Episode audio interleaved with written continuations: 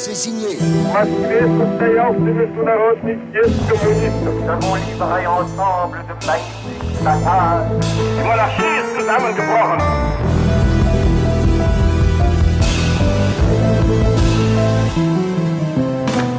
1918, un monde en révolution », une série de France Inter en partenariat avec la mission du centenaire de la Première Guerre mondiale, le quotidien La Croix et Retro News, le site de presse de la BNF, est raconté par l'historien Nicolas Offenstadt.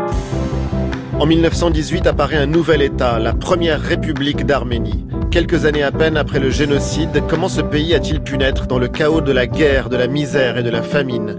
Une nation prise en étau dès sa fondation entre les Turcs et les bolcheviks. C'est ce que nous vous raconterons dans cette émission avant de vous proposer un panorama des différentes révolutions qui ont marqué ce monde de 1918. 1918, un monde en révolution. Ali Badou et Nicolas Offenstadt sur France Inter. Entre Russie et Turquie, la première république d'Arménie. Bonjour Nicolas Offenstadt. Bonjour. On va évidemment parler de ce tournant pour euh, les Arméniens, les Arméniens du Caucase, avec la fondation d'un État, de leur premier État indépendant. Mais on ne peut pas évidemment parler de l'Arménie de cette époque-là sans évidemment revenir au génocide. Oui, c'est euh, évidemment un des épisodes les plus dramatiques de la Grande Guerre, qui rappelle euh, beaucoup de choses, et d'abord que, que les civils ont subi pendant ces années une violence considérable, d'une ampleur euh, inédite. Peut-être même que pour euh, comprendre le génocide, il faut remonter un petit peu en amont et euh, faire un tour d'horizon de ce que représente l'Arménie en 1914. Une Alors l'Arménie qui est partagée, l'Arménie qui n'est pas unifiée mais qui est partagée déjà entre deux empires. Principalement, oui, entre donc une population entre deux empires, hein, les Russes et les Turcs, même s'il y a aussi des Arméniens en Perse. Alors une Arménie russe autour du gouvernement d'Erevan, de l'Oblast de Kars et d'Ardan, qui compte environ 1,2 million d'habitants en 1897 et qui vit euh, euh, sous domination russe sans qu'aucun parti politique à l'époque n'envisage de république indépendante. De l'autre côté de la frontière, Une Arménie turque au cœur d'une population musulmane, là c'est évidemment une différence, environ 2 millions. Et lorsque la guerre éclate, ben, c'est une population frontalière entre les Turcs, entre l'Empire ottoman et la Russie. Elle est donc au cœur de la guerre euh, dès son début. Et du coup, le sort des Arméniens dépend aussi du sort militaire, du sort des armes, des avancées et des reculs. La campagne russe dès 1914 contre les Ottomans est un succès. Et d'ailleurs, elle va pousser des centaines de milliers d'Arméniens à se réfugier dans l'Empire russe et puis dans les territoires conquis. Lorsque la révolution russe éclate en 1917, il y a là une administration militaire et civile qui divise en plusieurs provinces euh, l'Arménie en rapatriant un certain nombre de réfugiés, en essayant de réarméniser et de euh, reconstruire. Ceci dit, le sort des armes change encore puisque euh, les Turcs sont à l'offensive et des offensives victorieuses dans la seconde partie de 1917, ce qui annonce l'invasion de la Transcaucasie. Donc entre- euh, il faut penser à ces centaines de milliers de civils arméniens qui sont ballottés d'un côté et de l'autre euh, et qui sont pris en tenaille en pleine guerre. Et entre ces deux mouvements de troupes, entre ces années 1914-1915 et 1917, il s'est passé ce génocide effroyable qui commence donc en mars-mai 1915 par l'arrestation des conscrits, qui étaient considérés sans doute comme un danger, ces conscrits arméniens, puis des élites. Il se poursuit avec les massacres d'adultes en mai-juin, avant la déportation du reste de la population pendant l'été. Une seconde phase de ce génocide a lieu d'avril à novembre 1916. Les déportés qui sont arrivés sur leur lieu de relégation en Syrie, Mésopotamie, euh, sont massacrés. Il y a des camps de concentration et donc le bilan est terrifiant. Hein, c'est plus Un d'un million de morts. Oui, et les chiffres euh, sont parfois un peu divergents, mais c'est plus d'un million, un million deux, un million trois, dit-on, avec évidemment aussi euh, des opérations de confiscation, dont quelques 2000 églises, hein, puisque c'est aussi un conflit hein, entre une communauté chrétienne et des musulmans. Dans l'ordre des causes, est-ce qu'on peut dire que c'est la guerre qui a entraîné le génocide des Arméniens? Elle a joué un rôle décisif, mais il y a évidemment des causes plus profondes. Il y avait déjà eu des violences contre les Arméniens dans l'Empire ottoman. Et puis, il faut regarder qui gouverne euh, l'Empire à ce moment-là, les jeunes Turcs qui sont empreints d'un darwinisme social, hein, donc cette idée d'une compétition, d'une lutte à mort pour l'emporter, d'un racisme aussi profond, qui va les conduire et les historiens l'ont bien montré, à véritablement développer une forme de politique d'ingénierie ethnique et démographique, hein, de recomposer euh, la Turquie et l'Empire, Et donc les Arméniens vont être présentés comme des boucs émissaires. même s'il y avait déjà eu des déportations d'autres populations comme les Grecs en 1914. Par ailleurs, en plus de ces représentations euh, raciales, ethniques, d'un darwinisme social marqué, il y a eu aussi la mémoire des défaites, la mémoire des défaites notamment de la première guerre balkanique face à ceux qui avaient été les anciens vassaux, qui ont en plus radicalisé hein, ces jeunes Turcs déjà très nationalistes et violents. Et là, la guerre joue un rôle parce que euh, les Arméniens sont dans une position charnière entre Russes et Empire ottoman et sont vus du coup comme des traîtres potentiels, comme des déserteurs et même parfois comme responsables des défaites qu'ont subies les Turcs, en particulier en 1914-1915 à Dilman et Sarikamish. Car en effet, les armées russes comportaient des unités de volontaires arméniens, car il y avait des volontaires dans toutes les armées qui, pour la cause nationale, allaient combattre dans celui euh, qu'on considérait euh, dans la nation comme euh, l'adversaire. Et du coup, la persécution des Arméniens va se présenter du point de vue turc aussi comme une revanche ou comme une peur dans ces régions si dangereuses pour l'intégrité de l'Empire, la peur d'une insurrection arménienne. Et après ce euh, génocide, donc qui finalement hein, élimine la, majorité de la population arménienne euh, de l'Empire, les rescapés vont revenir avec euh, l'occupation russe. Moi, je ne sais rien faire de mieux que de laisser passer l'hiver un peu, que de laisser la peine se taire sans tes yeux verts, j'hiberne. Je sais rien faire de mieux. J'attends, j'attends que passe, passe le vent, la neige. J'attends que tout s'efface. J'attends le printemps. J'attends que cesse le cortège des nuits sans fin. J'attends que ma le sortilège de ta peau. J'attends l'heure des bourgeons nouveaux. Je veux qu'on change de décor, qu'on change. Parfois je dors. Moi, je ne sais rien faire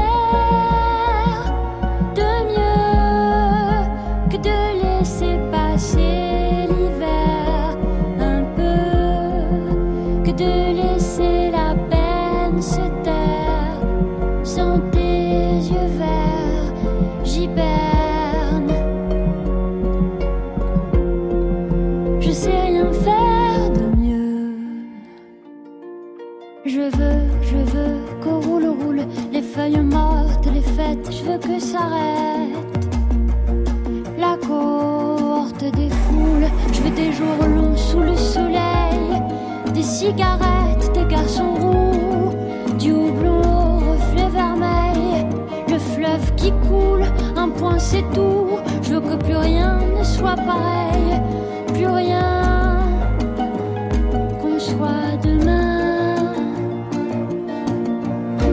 Moi, je ne sais rien faire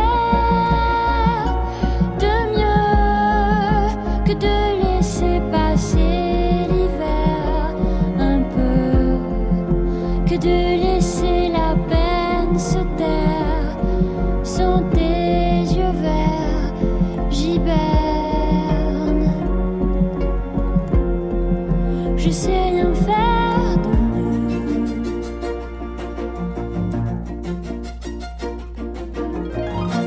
Raphaël Lanader, laissez passer. 1918, un monde en révolution sur France Inter. Nicolas, comment est-ce qu'a pu naître cette première république euh, d'Arménie alors qu'on sort du génocide, qu'on est sorti également de la guerre, mais que la misère, la famine est là, qu'on est en plein chaos? Il faut remonter à la révolution russe qui est effectivement créé dans toute la région tout un ensemble de nouveautés. On est véritablement dans un monde en révolution qui ne touche pas que le centre de la Russie, mais qui va se répandre dans l'ensemble de l'ancien empire des Tsars. Avec la révolution de février 1917, la vice-royauté du Caucase est abolie, des comités prennent le relais, et puis émergent ces fameux conseils, les soviets, dans les villes principales. Il y en a un qui est célèbre à Bakou, qui est dirigé d'ailleurs par un Arménien, euh, Stepan Chaoumian, que certains appellent Le euh, Lénine du Caucase. voilà, c'est de dire que ce modèle de la prise du pouvoir par le peuple, en tous les cas par ceux qui se prétendent ses représentants dans des conseils, c'est quelque chose qu'on voit partout. Et donc ces soviets constituent des congrès, comme le Congrès national arménien, qui s'ouvre en 1917 à Tiflis et qui désigne des instances qu'on veut représentatives. Mais là, il n'est question que d'une autonomie au sein d'une sorte de fédération, non? Oui, mais les choses avancent très vite à cette époque-là. Et puis la révolution bolchevique les bouleverse encore. Lénine et Staline, commissaires du peuple aux nationalités, signent une déclaration des droits des peuples de Russie qui proclament l'égalité et la souveraineté de ces peuples, leur capacité à disposer d'eux-mêmes, donc se constitue, dans cette région dont l'Arménie n'est qu'une composante, la Transcaucasie, une république fédérale de Transcaucasie qui rassemble trois composantes. Les Azéris, les Géorgiens et les Arméniens. On est en avril 1918, on est dans notre monde en révolution où tout se recompose, avec, là encore, des aspirations socialistes, des aspirations communistes, nationales, bref, tout un monde qui bouge, mais un monde qui est très vite divisé parce que les intérêts de ces trois composantes ne sont pas convergents. Les Géorgiens vont se rapprocher des Allemands, les Azéris des Turcs, et du coup les Arméniens, eux, veulent continuer et poursuivre le combat, et les Turcs avancent vers l'Arménie. Ils seront d'ailleurs arrêtés dans une bataille qui est totalement mythique, hein, aujourd'hui encore dans l'histoire arménienne, à Sardarabad, le 29 mai, à une journée de marche d'Erevan. Et du coup, ils se retrouvent seuls, nos Arméniens, puisque euh, Azéris et Géorgiens, en quelque sorte, sont attirés dans des camps divergents. Et puis il y a eu la paix signée par Lénine à Brest-Litovsk. Et donc du coup, les Turcs vont d'ailleurs obtenir encore des provinces nouvelles. Bref, l'Arménie se trouve en quelque sorte forcée. Euh, l'historienne Anaïd Termination dit presque contraint et forcé. Le 28 mai 1918, la République d'Arménie est proclamée presque comme une malchance parce que on sait bien qu'elle est fragile, on sait bien qu'elle est entourée par des voisins puissants et pas forcément euh, bienveillants. Bref, Mais c'est un nouvel État qui naît pour les Arméniens et qui euh, constitue une sorte de refuge pour euh, tous ces autres Arméniens du Caucase et de Oui, l'Empire vous ottoman imaginez qui tous les réfugiés absolus. persécutés. oui, et tout est à faire, tout est à construire, hein, puisqu'on ne s'attendait pas à ce que tout se passe comme ça et aussi vite. Il faut construire un État, il faut bâtir une organisation sociale, et donc l'Arménie, les Arméniens, hein, se lancent dans euh, la construction de leur petite république d'un État-nation centralisé, qui est quand même euh, dans une situation très compliquée sur le plan diplomatique. Il y a les Russes d'un côté, en pleine guerre civile, donc on ne sait même pas du côté russe comment est-ce que ça va avancer, qui va gagner et qui va l'emporter. Avec ensuite un traité de Sèvres, on l'a raconté euh, dans une autre émission, qui ouvre des perspectives plutôt favorables aux Arméniens. Et avec prudence, la petite République arménienne prend une orientation pro-occidentale sans pour autant rompre avec les Russes. Alors ça veut dire une république parlementaire, Oui. inspiré du modèle occidental, avec un parti euh, qui se veut représentatif de la nation, le Dashnak, qui est aussi un parti socialiste. Hein, c'est encore une fois un moment où se mêlent euh, nation et socialisme. Il fait partie d'ailleurs de la deuxième internationale socialiste et il s'identifie à la nation arménienne. Et là aussi, on voit des innovations. Vous savez que cette petite république d'Arménie, elle envoie une femme ambassadeur, une femme ambassadeur au Japon, comme Alexandra Kollontai, cette grande diplomate de la Russie bolchevique. On a ici une femme ambassadeur au Japon, Diana, Diana Abkar. qui montre aussi ce nouveau rôle des femmes. Toutes ces républiques, tous ces mouvements, c'est aussi la possibilité pour les femmes euh, d'occuper euh, de nouvelles positions. C'est un État embryonnaire, beaucoup de choses sont à créer, vous l'avez dit, alors on crée la première université d'Arménie, mais il y a en même temps des tensions, ça on l'imagine, des tensions politiques avec des visions concurrentes de ce que doit être cette première république d'Arménie. Oui, c'est un monde politique bouillonnant. L'Arménie, il y a différents courants, différents partis, même si euh, les Dashnak euh, nationalistes et euh, d'orientation socialiste l'emportent. hein.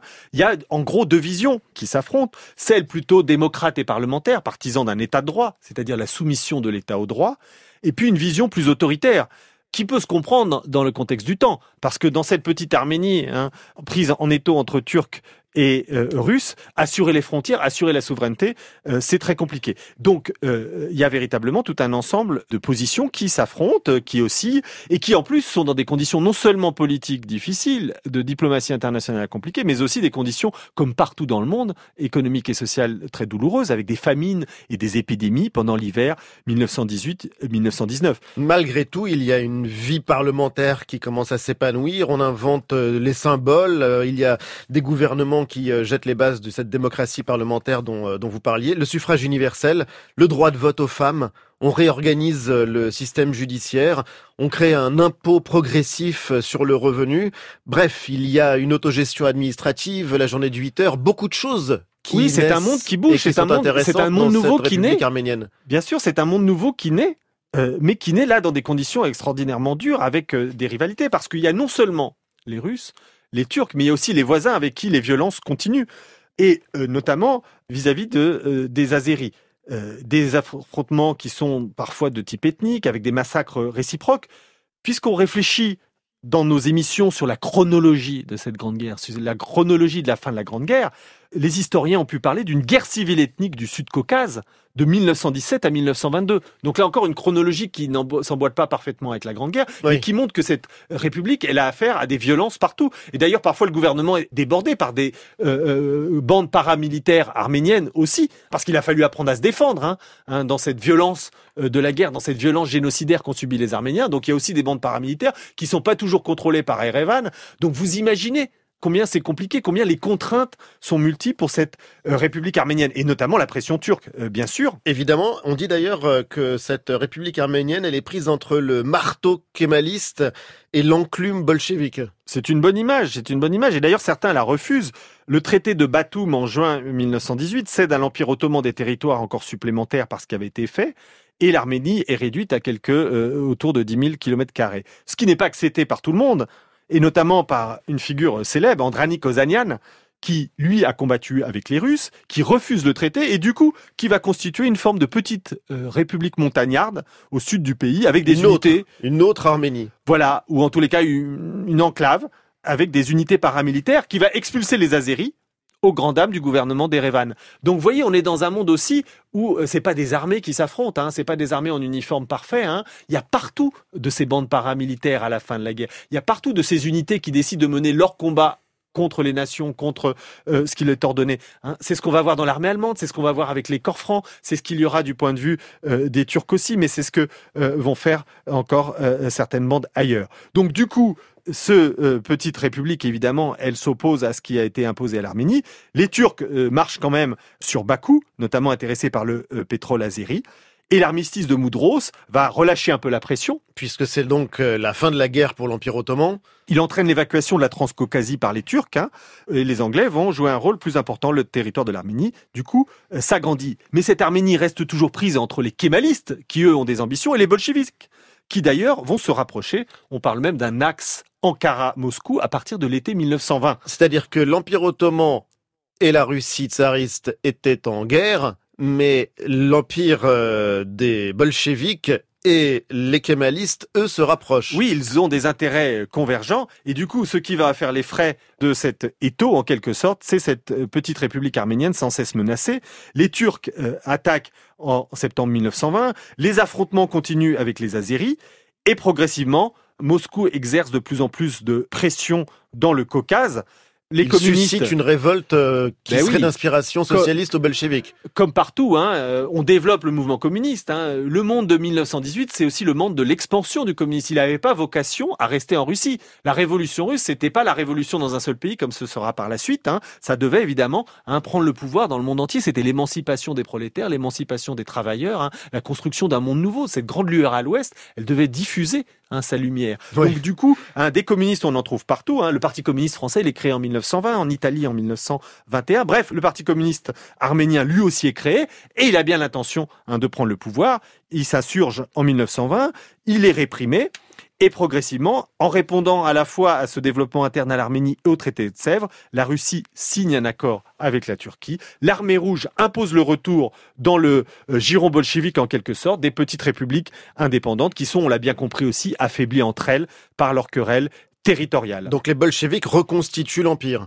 Exactement. L'empire des tsars. Ils reconstituent en tous les cas un nouvel euh, empire, un empire rouge. L'Arménie est soviétisée dès novembre, décembre 1920, euh, appelée donc par les communistes locaux. D'ailleurs, l'armée rouge, il faut le dire, euh, ne trouve pas vraiment de résistance, d'autant plus que cette avancée est présentée comme une forme d'offensive contre les Turcs dont l'armée est à Alexandropol et le 2 décembre 1920, la République qui n'a pas bien euh, vécu longtemps est devenue la République socialiste soviétique. Et on peut dire que la répression des bolcheviks est très sévère, qu'elle s'accompagne d'arrestations, qu'elle s'accompagne de déportations, de nationalisation, d'une très très grande violence. La population est affamée, l'Europe est indifférente. Les Alliés, en fait, n'interviennent pas. Ils ne sont pas intervenus contre les Turcs, ni contre les bolcheviks, parce que d'ailleurs, certains, comme le George, considèrent que le Caucase est de fait dans la sphère d'influence des bolcheviks. Mais cette histoire n'est pas finie, évidemment, parce que c'est pas parce qu'il n'y a plus de république d'Arménie qu'il n'y a plus d'Arméniens.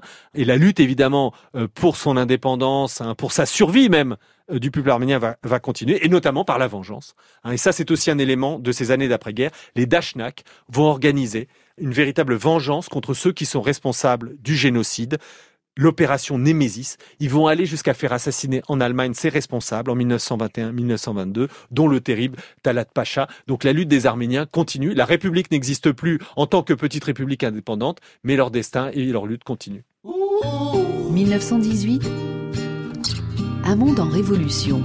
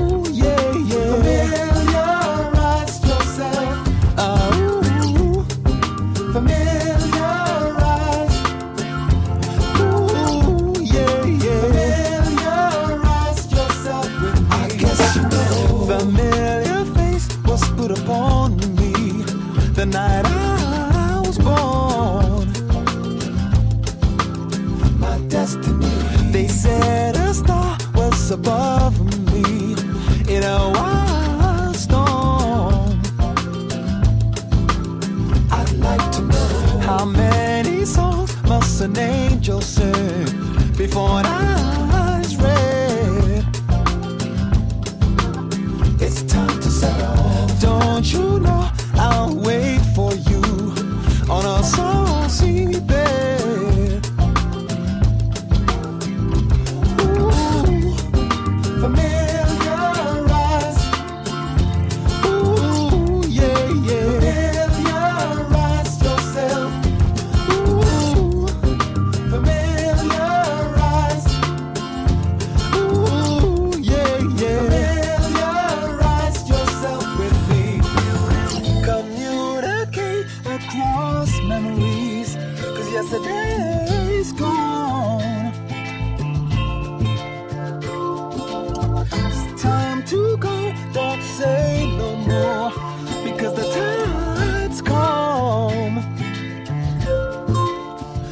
他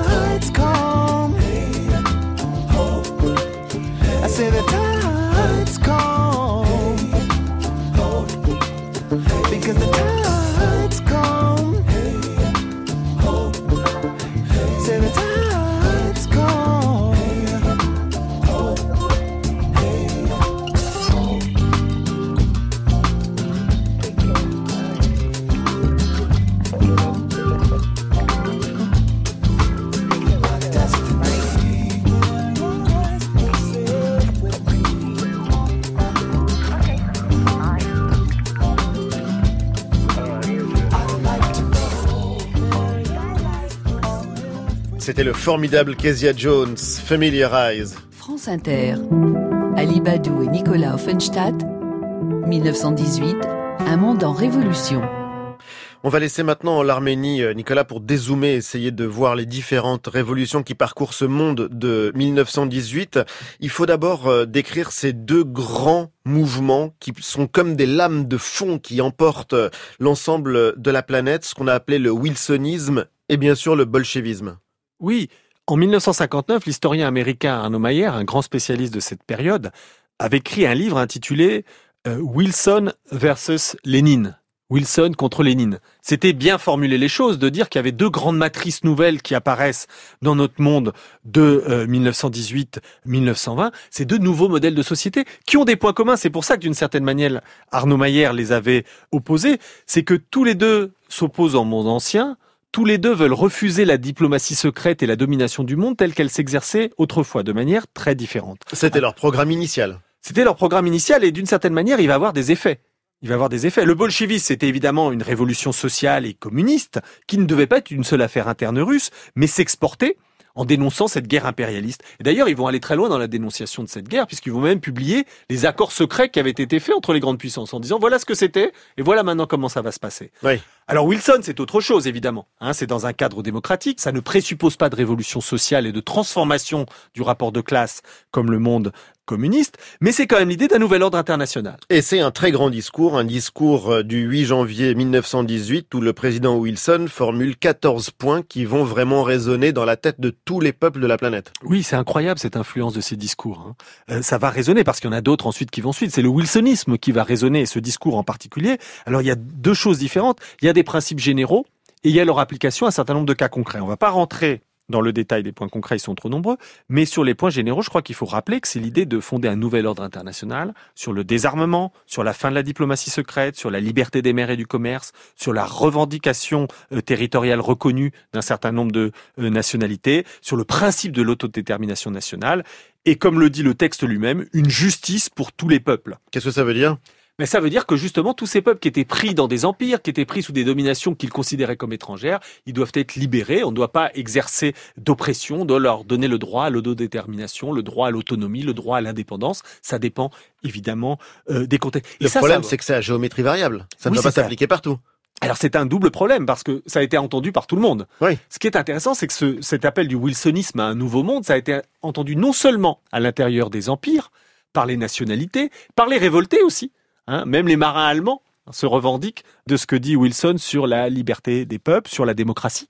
hein. on a vraiment beaucoup de quoi y piocher. Et puis les peuples colonisés, eux aussi. Hein, vont euh, piocher dans ce droit à l'autodétermination. Oui. Sauf qu'effectivement, dans la réalité, Wilson est aussi obligé de tenir compte à la fois des rapports de force à l'intérieur des États-Unis, parce qu'il n'est pas tout seul, il y a un congrès, mais aussi de ses alliés. Bref, il est lui aussi pris entre différentes contraintes, et de fait, hein, par exemple, les Autrichiens n'auront pas euh, les mêmes droits que d'autres. En tous les cas, l'écho est incontestable. Et ce qui est assez fascinant, c'est que le traité de Versailles ne sera pas ratifié par les États-Unis. La Société des Nations, qui devait donc réunir les grandes nations souveraines de la planète, qui a été l'ancêtre de l'ONU, eh ben, c'est la SDN sans les États-Unis. Oui, évidemment, c'est évidemment une, épine hein, dans son naissance et son développement.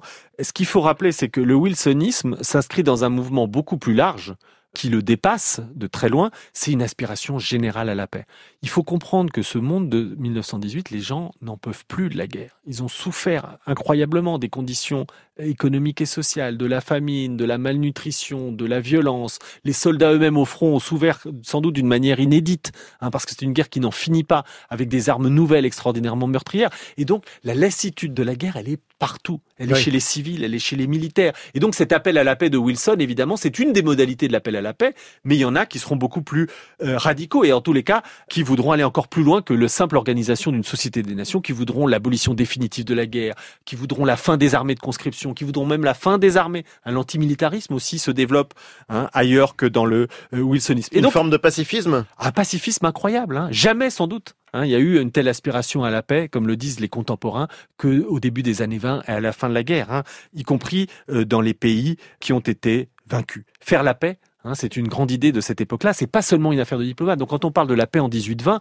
il faut pas simplement imaginer que c'est une question de négociation de frontières. hein. C'est des millions de gens qui vont militer pour la paix. C'est des nouvelles associations qui se fondent. Il y a la Société des Nations que vous avez évoquée, hein, qui est dans le traité de Versailles, mais il y a aussi partout des associations pour la Société des Nations. Donc des ligues qui vont rassembler des millions de militants à travers le monde, euh, non pas seulement pour négocier et faire du droit, mais en quelque sorte développer un esprit de la paix autour de la Société des Nations. Et pourtant, ce sont des guerres, d'après la guerre qu'on a vu naître depuis le début de cette série, des guerres d'après la guerre, c'est-à-dire qu'il y a véritablement eu un cycle de la violence qui est enclenché après 1918. C'est le cas par exemple dans l'Empire euh, britannique, en Irlande. En Irlande, on se soulève. C'est un Oui. moment très important où la guerre d'indépendance commence à prendre forme et où la répression est terrible. Il y a cette tension entre cette aspiration profonde à la paix, qui parfois se traduit par un militantisme extrêmement même radical contre la guerre, et puis tout un ensemble de ressentiments, de frustration face à la défaite, face à la violence, cela dépend des régions. Effectivement, l'Empire britannique, vu de haut, peut sembler sortir renforcé.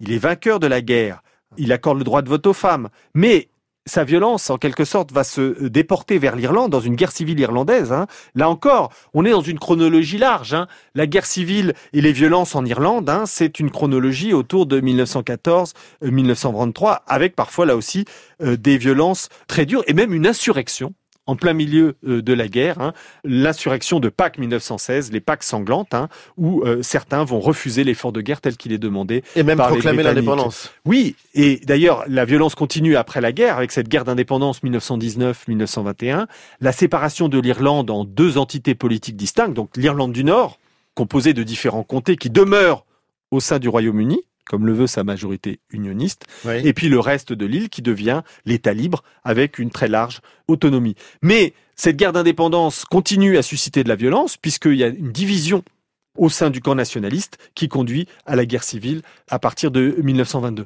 Donc, vous voyez, même dans euh, un empire qui peut paraître un de ceux qui sont le plus solides, la démocratie britannique a bien résisté à la guerre. La démocratie britannique a permis l'objection de conscience pendant la guerre. Elle a permis à ses intellectuels de la critiquer. Il y avait des sociétés qui critiquaient la conduite des opérations. Bref, une société qui reste libérale, qui reste démocratique, qui accorde le droit de vote aux femmes, mais qui en quelque sorte vit et exporte sa violence en Irlande. Et donc voilà ce qui se passe pour euh, l'Irlande. Ailleurs, il y a des révoltes militaires? Oui, ça continue. D'abord, les anciens combattants qui reviennent ne sont pas tous pacifiques et pacifistes. Il y en a beaucoup qui le sont, notamment en France, mais il y en a qui vont continuer à les combattre. Par exemple, en Allemagne, hein, il y a des corps francs qui vont aller combattre dans les régions de la Baltique, qui vont aller essayer de récupérer des régions qui sont prises à l'Allemagne ou qui sont soustraites à sa domination, qui vont aller se battre contre les rouges par idéologie. Donc il y a tout un ensemble de soldats démobilisés qui ne se démobilisent pas en réalité et qui vont continuer à faire une guerre après la guerre. Et il y a aussi des militaires qui en ont assez de la manière dont ils sont traités. Il y a les anciens combattants qui considèrent qu'ils avaient des droits en revenant dans leur pays, et même dans des pays qui ont été vainqueurs ou qui sortent euh, dans des situations qui ne sont moins dramatiques qu'ailleurs, il y a des émeutes d'anciens combattants comme par exemple au Canada, qui considèrent que leurs droits ne sont pas assurés ou que euh, les nationalités qui les appartiennent n'ont pas tous les droits. Et puis même en France, euh, il y a encore des mutineries après la guerre. Il y a En bien France. sûr eu, d'abord là en France, il y a d'abord eu des mutineries pendant la guerre elle-même. Il y a eu de très grandes mutineries avec des dizaines de milliers de soldats qui en 1217 se sont révoltés contre les conditions du combat, contre la manière dont on les traitait. Hein, donc il ne faut pas croire que parce que la France est une démocratie et qu'elle sera victorieuse, euh, tout ça s'est fait sans conflit. Des mutineries qui se déclencheront par exemple dans la mer Noire en 1919, lorsque des troupes sont envoyées comme une forme de cordon sanitaire contre euh, la Russie communiste. Et ce qui est intéressant, c'est qu'il y a deux grandes figures du monde communiste français qui vont se révolter à ce moment-là qui vont ensuite le raconter dans leurs souvenirs et qui vont être des dirigeants du parti très importants. C'est André Marty et Charles Tillon, hein, dont on peut lire euh, les souvenirs sur cette révolte militaire, une révolte politique. Hein, donc vous voyez, le monde est véritablement une ébullition, même dans les démocraties euh, victorieuses. Et puis, autre euh, enjeu très important, c'est ce qui se passe à l'intérieur des empires, pour le coup des grands empires victorieux, mais ce sont des coups portés au colonialisme lui-même. Oui, la guerre est un des éléments, et notamment sa fin, à prendre en considération dans une histoire longue de la décolonisation. Pourquoi? Ben, Il y a plusieurs raisons.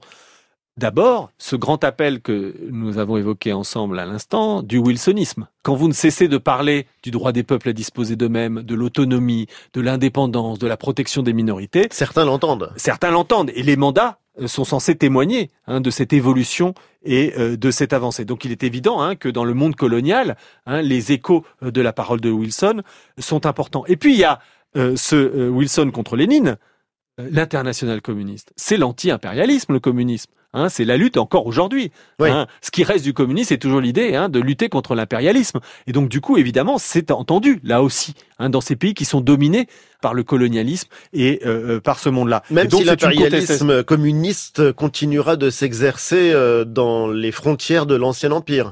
ce n'est pas incompatible. Hein. L'idée d'émanciper les peuples qui sont dans la domination d'un régime qu'on conteste, en disant qu'évidemment, hein, ceux qui sont sous la domination euh, du communisme hein, ne sont pas traités à la manière des anciens impérialismes. Hein. Donc dans le discours, c'est compatible. Ensuite, ça n'empêche pas qu'il pourrait y avoir une domination, évidemment, qui s'exerce, puisqu'on parlera d'empire aussi pour la Russie euh, communiste. Mais en tous les cas, du point de vue de- des leaders qui émergent dans le monde colonial, euh, il y a des choses qu'on entend très bien, c'est le wilsonisme et le léninisme, qui sont des coups portés quand même au vieux modèle impérialiste. Et puis il y a aussi toutes les troupes qui ont été, euh, les troupes coloniales qui ont été participées au combat et qui reviennent et qui pour le coup ont vu euh, qu'on pouvait se battre pour sa liberté. Ces troupes ont vu beaucoup de choses. D'abord, elles ont pu être en confrontation avec les luttes syndicales. Euh, dans les pays dans lesquels elles se sont battues. Elles ont parfois aussi vu euh, ces armées européennes qui étaient abîmées. Donc l'homme blanc n'est pas seulement hein, le héros militaire, c'est aussi celui hein, qui se fait massacrer par la guerre. Donc ils ont vu beaucoup de choses. Certains d'ailleurs vont se politiser à travers ces euh, rencontres entre euh, le monde colonial et ceux qui le euh, dominent. Donc ça, ça, fait- par exemple ben, par exemple, les, ouvriers chinois qui ont euh, travaillé pour la Grande-Bretagne et la France, hein, ben, ils vont, certains vont rencontrer les luttes syndicales, notamment à l'arrière, hein, et vont se politiser. Alors cette oppression, évidemment, et, et ces révoltes, euh, elles vont avoir lieu un peu partout. Il y a des révoltes en Nouvelle-Calédonie, il y a des révoltes dans les colonies portugaises aussi, qui vont jouer un rôle important, parce que euh, la guerre va aussi accélérer parfois l'oppression coloniale. On va demander encore plus d'hommes, hein, encore plus de main-d'œuvre, encore plus d'efforts, en plus de ressources. Donc on va encore exploiter les colonies et les coloniaux, et donc ça suscite des réactions euh, jusqu'en Inde, hein, où le, mo- le mouvement de désobéissance civile de Gandhi prend aussi sa source hein, dans l'histoire euh, de la Grande Guerre. Et qui va aboutir, là pour le coup, à de gigantesques massacres en Inde commis par les Britanniques en 1919. Donc vous le voyez, c'est, euh, je crois, euh, 1918-1919, c'est aussi une nouvelle lecture des rapports entre euh, colons et coloniaux, impérialisme et ceux qui le dominent. Et puis ce monde est aussi un monde où l'on a fait la guerre aux civils. La guerre, c'est évidemment l'oppression des civils. Alors c'est d'abord l'oppression par les conditions de vie qui leur sont faites, en particulier dans les empires euh, qui seront défaits, hein, les empires centraux. Un approvisionnement extrêmement difficile, la malnutrition. C'est très bien que les rations n'étaient pas celles dont un être humain avait besoin pendant la Grande Guerre. Donc malnutrition, euh, la faim, les civils souffrent déjà des conditions de la guerre, qui sont terribles. Mais ils souffrent encore plus de tout un ensemble de violences. Alors il y a des degrés de violence. Hein. Il y a la violence qu'on peut dire les formes de déportation et de déplacement. On estime aujourd'hui qu'il y a eu 7 ou 8 millions hein, de civils qui ont été déplacés, notamment lors de la grande retraite russe en 1915, quand ils sont chassés de Galicie et de euh, Pologne. Mais ce sera encore le cas après la guerre entre Turcs euh, et Grecs. Donc des déplacés, hein, c'est évidemment un premier élément de cette violence sur les civils. Mais il y a des violences directes. Par exemple, les Allemands, lorsqu'ils attaquent en Belgique euh, dès 1914, ils vont euh, euh, commettre ce qu'on a appelé les atrocités allemandes, hein, c'est-à-dire qu'ils vont tuer des civils qui croyaient euh, plus ou moins être des formes de guerriers déguisés ou en tous les cas de milices prêtes à les combattre. En réalité, on sait que c'est pas vrai. hein, mais il va y avoir des massacres de civils en Belgique, il va y avoir des massacres de civils euh, sur le front de l'Est, et on peut dire que l'apothéose de cette violence, c'est le génocide des Arméniens. Donc vous voyez, si vous cumulez hein, les morts par malnutrition, le génocide des Arméniens et tout un ensemble de violences, l'exercice de la violence au quotidien, sans compter les occupations. Parce que les Oui. occupations, c'est évidemment des violences quotidiennes, hein, réquisitions, viols, humiliations, hein, qui sont faites. Donc il y a tout un ensemble de pays qui ont été occupés, y compris des pays qui sortiront vainqueurs, hein, comme la Serbie ou l'Italie, sans parler évidemment même simplement de la France ou de la Belgique, qui ont connu l'occupation par des troupes ennemies. Donc c'était aussi une guerre aux civils.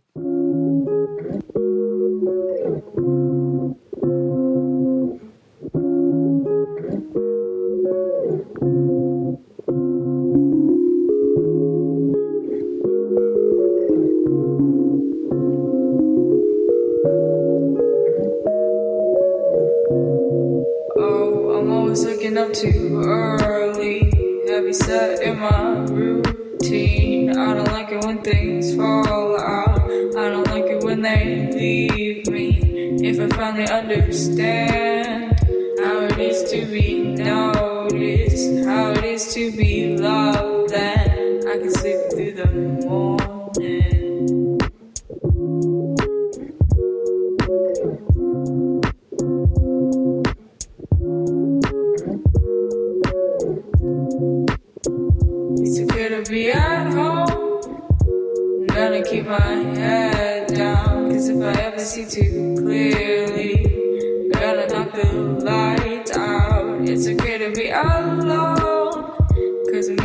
again.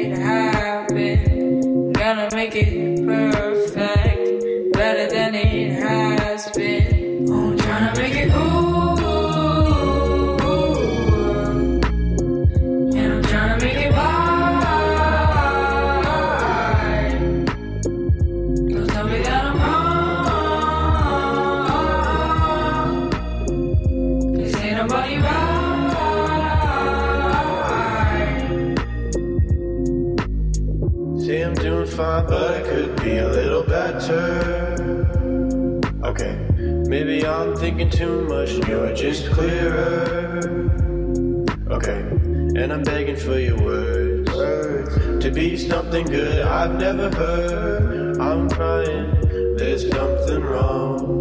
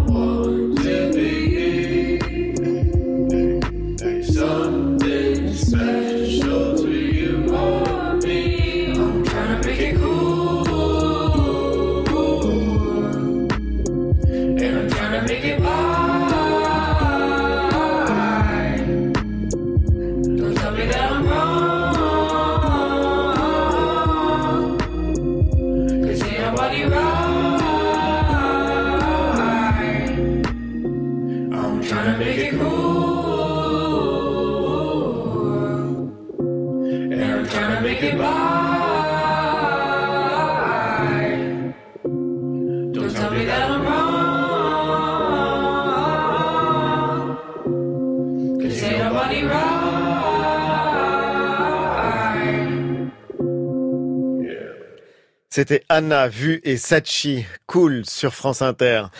À quoi faut-il s'attendre, Nicolas, à l'automne prochain pour les commémorations de la fin de la Grande Guerre?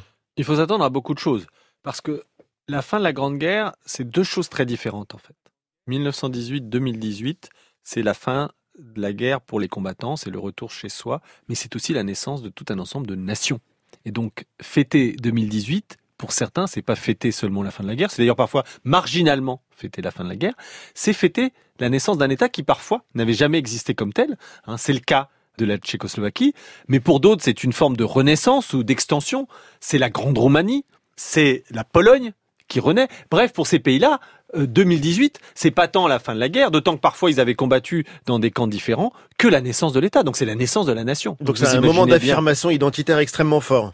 oui, donc on va avoir deux types de commémorations au moins. Hein, celle qui célèbre en quelque sorte effectivement les armistices, hein, donc la paix, et puis celle qui célèbre en quelque sorte plutôt que le passé, le futur, avec des futurs euh, parfois compliqués, parfois devenus plus opaques en un siècle. On va y venir, mais alors d'abord euh, commençons par euh, la France. Euh, Ce qui est assez frappant, c'est qu'à vous entendre tout au long de cet été, on s'est aperçu que finalement 1918, ça n'était pas la fin de la guerre, ça n'était pas la paix, que le monde était en bouleversement, qu'il y avait eu des affrontements absolument partout. Cette vision de 1918 euh, comme moment de paix avant la prochaine guerre, la Seconde Guerre mondiale, c'est une vision vraiment française. Oui, il y a une dimension française parce que il y a quand même quelque chose qui est indiscutable. C'est qu'en 1918, l'essentiel des combattants français, progressivement, à la démobilisation se fait pas en un jour. D'ailleurs, les combattants seront pas contents parce que c'est trop long. Mais globalement, ils sortent de l'enfer. Hein, Ils sortent de l'enfer, les combattants. Donc, il il faut pas non plus minimiser 1918 en disant, bien sûr, dans une chronologie large, on va continuer à se battre. hein. Pour des millions de combattants devenus anciens combattants, c'est la fin des tranchées. Oui. hein, c'est la survie. Chaque jour, on savait pas si on allait s'en sortir dans cette guerre de tranchées. Donc, quand ça s'arrête, ça veut quand même dire quelque chose. Hein, c'est pas rien, euh, 1918, pour ceux qui rentrent chez eux, partout dans le monde. Hein, puisqu'on rentre chez soi en Australie. On rentre chez soi en Afrique quand on est venu bas. hein Ou en Chine. ou en Chine. Donc tous ces gens qui, malgré tout, arrêtent de se battre, hein, ils savent ce que ça veut dire 1918. Donc il ne faut pas minimiser cet aspect-là. Et donc on va le commémorer aussi, et c'est indéniable qu'on va commémorer euh, la fin d'une guerre qui a été, comme vous le savez, une boucherie meurtrière avec 10 millions de morts pour les combattants, sans compter les violences aux civils. À quoi ça va ressembler ces commémorations en France? Alors en France, c'est un gros enjeu parce que la France, c'est un de ces pays où la mémoire de 14-18 est extraordinairement vivante.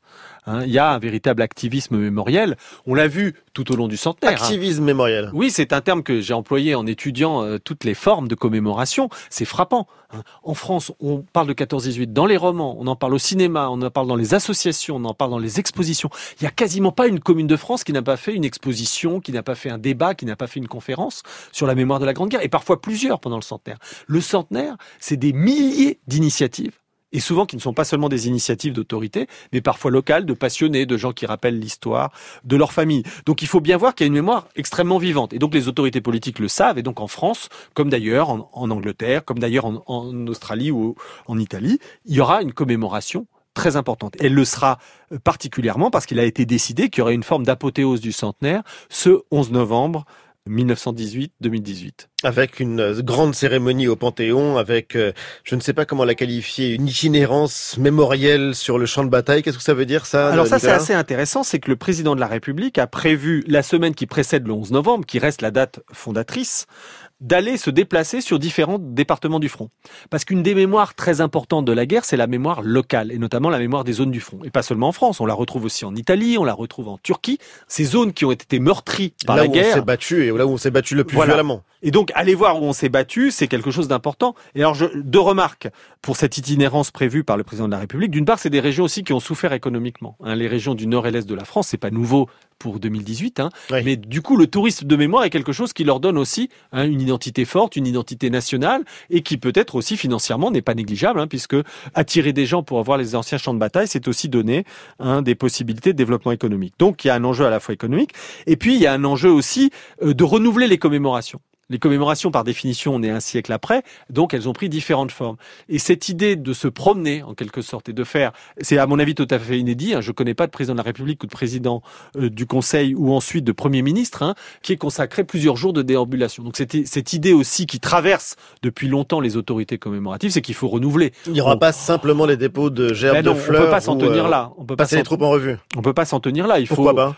Parce que euh, les jeunes générations, évidemment, attendent de, de nouvelles manières de parler du passé. Donc, euh, cela parle peut-être à ceux qui ont été directement impliqués, mais pas à ceux dont on s'éloigne sur le plan temporel. Et puis, il faut aussi renouveler les images politiquement. Vous savez, évidemment, les commémorations, c'est quand même un temps pour un pouvoir politique de consensus. hein. En général, c'est pas là où on va porter Oui. le fer. On est là pour porter la mémoire nationale, donc droite ou gauche, extrême droite ou extrême gauche. On est quand même là pour porter hein, la mémoire de ceux qui sont morts, la mémoire de ceux qui ont souffert. Parfois très différemment, mais en, en tous les cas, c'est un moment consensuel. Donc c'est un moment important de mise en scène hein, des autorités politiques. Du coup, la mise en scène est importante et il faut la renouveler. Alors il y a des images qui sont très fortes. On a tous en tête celle de François Mitterrand et, Et Helmut Kohl Kohl. en 1984 à Verdun avec la poignée de main. Mais ça, c'est déjà fait. Alors, Alors, qu'est-ce qu'on peut faire? Alors François Hollande et- et Joachim Gao, qui avaient trouvé une solution en Alsace en 2014, ils avaient mis les quatre mains. Kohl et Mitterrand n'avaient que deux, eux ils ont mis les quatre. Donc là on peut plus aller plus loin puisqu'ils ont déjà empilé leurs mains. Donc du coup on se promène ensemble. Et j'avais été frappé lors de l'inauguration il y a peu euh, de Nouvel historial franco-allemand en Alsace sur le Hartmannswiller Kopf, le président de la République française et le président de la République allemande, et là aussi c'était inédit comme type de démarche mémorielle, avaient sillonné ensemble les tranchées côte à côte, en quelque sorte, pour incarner l'amitié franco-allemande sur le champ de bataille lui-même, là où on s'est battu. Donc il faut toujours trouver de nouveaux scénarios. Il faut trouver... Et là, ce scénario, c'est donc l'itinérance mémorielle du président de la République. Et il y a évidemment le point d'orgue de la cérémonie du 11 novembre à l'Arc de Triomphe. Et là, pour le coup aussi, on va renouveler euh, la manière de commémorer euh, cette Alors, il y a déjà quelque chose qui est très typique du centenaire. C'est pas un propre renouvellement, mais c'est quand même quelque chose sur lequel il faut insister. C'est une cérémonie qui sera internationale. Tous les anciens belligérants, quel que soit leur camp à l'époque, sont invités. Donc, on attend plus de 100 hein, euh, chefs d'État ou représentants des pays belligérants et des grandes institutions. Même les anciens ennemis. Même les anciens ennemis. Ça, je crois que c'est quand même une rupture du centenaire qui n'a pas tant lieu en 2018 qu'elle a déjà eu lieu en 2014. François Hollande avait inauguré à Notre-Dame de Lorette un monument aux morts où on avait mis pour la première fois tout le monde, quel que soit le camp dans lequel vous aviez combattu. Donc, amis ennemis, hein, euh, soldats des colonies, soldats de métropole, soldats allemands, soldats anglais, soldats français, soldats indiens, tout le monde était là par ordre alphabétique. Et ça a un sens, ça? Bien sûr que ça a un sens. C'est quand même des gens qui ont partagé la même expérience. D'ailleurs, vous savez, dans les lettres et les correspondances là, ils le disent parfois en face. Ceux d'à côté, ils sont comme nous, ils souffrent de la même manière. Donc ça avait un sens historique. C'est aussi un sens politique, évidemment. Hein, c'est l'idée quand même de donner aux commémorations une tonalité moins nationaliste. Ceci dit, ça, ça marche pour un certain nombre de pays, mais le nationalisme mémoriel, notamment pour les pays qui sont issus de la guerre, il reste encore très fort. Donc on a, vous voyez, une démarche un peu très internationale, qui se veut multilatérale, où on rassemble tout le monde autour d'une mémoire commune. C'était le principe de Notre-Dame de Lorette en 2014. C'est le principe de 2018 avec cette cérémonie où on aura les chefs d'État euh, qui rassemblera tout le monde. Et il y aura évidemment aussi euh, des risques de conflit avec euh, cette guerre qui reste dans les mémoires. Qu'est-ce qui va peut-être poser problème Bah, D'abord des un siècle après D'abord, des conflits, euh, Ali, il y en a déjà. Il y en a déjà puisque le gouvernement ultra-conservateur autrichien et celui de la Hongrie de Viktor Orban hein, se servent de la mémoire de la Grande Guerre pour affirmer hein, une identité nationale, voire une identité nationaliste. Comment? En donnant la nationalité à des populations qu'on considère comme relevant de la sphère euh, germanophone pour l'Autriche ou euh, hongroise pour la Hongrie, en leur donnant la nationalité sans demander l'avis des pays dans lesquels elles vivent aujourd'hui. Donc le l'Italie. faire. L'Italie, hein, avec les minorités germanophones, c'est une des dernières actions, mais l'avait fait, Orban l'avait fait aussi, par exemple, hein, pour la Roumanie. Donc, vous avez là une manière de porter le fer, d'affirmer son identité sur le souvenir de 14-18 et sous le souvenir en particulier de 18-19, en disant finalement ces traités nous ont privés de populations qui nous reviennent de droit. Donc un moyen de le contester encore aujourd'hui, un siècle après, c'est de leur donner la nationalité. Les Polonais? Alors les Polonais aussi affirment évidemment la naissance ou plutôt la renaissance euh, de leur pays. Et d'ailleurs, il y a des conflits qui sont déjà en cours avec les voisins puisqu'il est prévu une nouvelle version du passeport polonais. Et dans cette nouvelle version, il va y avoir un certain nombre de monuments qui vont être représentés. Classique, normalement, quand on fait un, un passeport. Voilà, hein, on représente, mais sauf que certains de ces euh, monuments sont situés sur des territoires qui ne sont pas polonais aujourd'hui, et en particulier en Ukraine, parce que euh, il y avait eu là des combats où les combattants polonais étaient impliqués. Et donc l'Ukraine proteste, et d'ailleurs l'Ukraine proteste aussi euh, sur le centenaire de la Grande Roumanie, puisque la Grande Roumanie de 1918, hein, c'est une date très importante pour les Roumains, hein, puisqu'elle gagne des territoires euh, qu'elle voulait depuis euh, longtemps. Donc cette Grande Roumanie de la fin 1918 n'est plus la Roumanie d'aujourd'hui, puisqu'elle a appartenu à un certain nombre de territoires, et notamment il y a une partie de la Bucovine qui est aujourd'hui en Ukraine. Mais célébrer la Grande Roumanie, c'est célébrer une Roumanie qui n'existe plus avec des territoires qui sont ailleurs. Et donc là aussi, il y a des conflits avec l'Ukraine. Donc vous voyez, en Europe de l'Est, il n'est pas sûr que euh, cette célébration de 2018-2020 soit véritablement apaisée. Et il y a un texte qui est très intéressant, qui est un manifeste publié en novembre 2017 dans plusieurs quotidiens européens, un manifeste de plusieurs intellectuels qui disait une chose euh, assez intéressante justement, c'est que on a peut-être plus facilement géré la fin de la Seconde Guerre mondiale ou le souvenir de la Seconde Guerre mondiale que celui de la Première. Oui, c'est l'idée que finalement il reste des tensions très fortes. Alors ces tensions, euh, le texte, hein, donc ce manifeste qui a été initié par euh, l'allemand Markus Meckel, a pour but en quelque sorte de souligner les dangers de l'Europe contemporaine et ces dangers qui sont en partie hérités de euh, 1917, 1920 pour faire euh, bref. D'abord, l'idée que la Russie a du mal à accepter l'indépendance de l'Ukraine, qui date donc de 1917.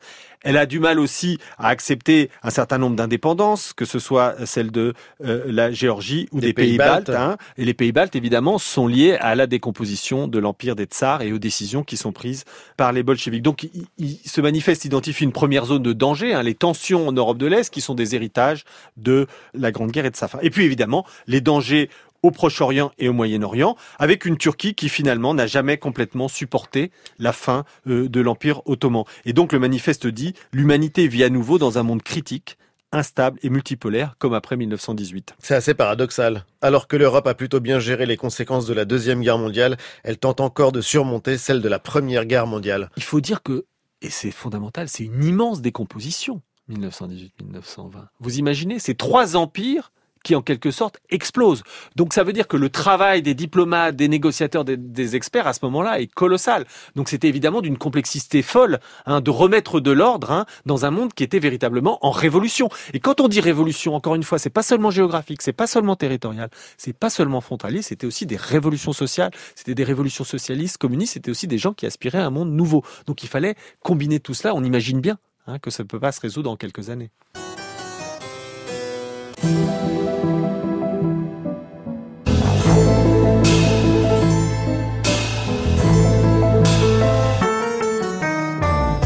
Merci Nicolas Offenstadt, merci de nous avoir accompagnés tout cet été, de nous avoir raconté ce monde en révolution pour aller plus loin, La Grande Guerre, livre que vous avez co-signé chez Albin Michel. Je rappelle que les références, les conseils de lecture et bien plus encore se trouvent sur le site de notre émission. Un grand merci à toute l'équipe, Jimmy Bourquin à la réalisation, Anne-Cécile Perrin, technique Bruno Poncelet, Thierry Dupin pour la programmation musicale. Tous les épisodes de cette série sont disponibles en podcast. Bonne fin de week-end. Merci à tous. Au revoir. Merci Ali Badou, on vous retrouve dimanche prochain pour Questions politiques.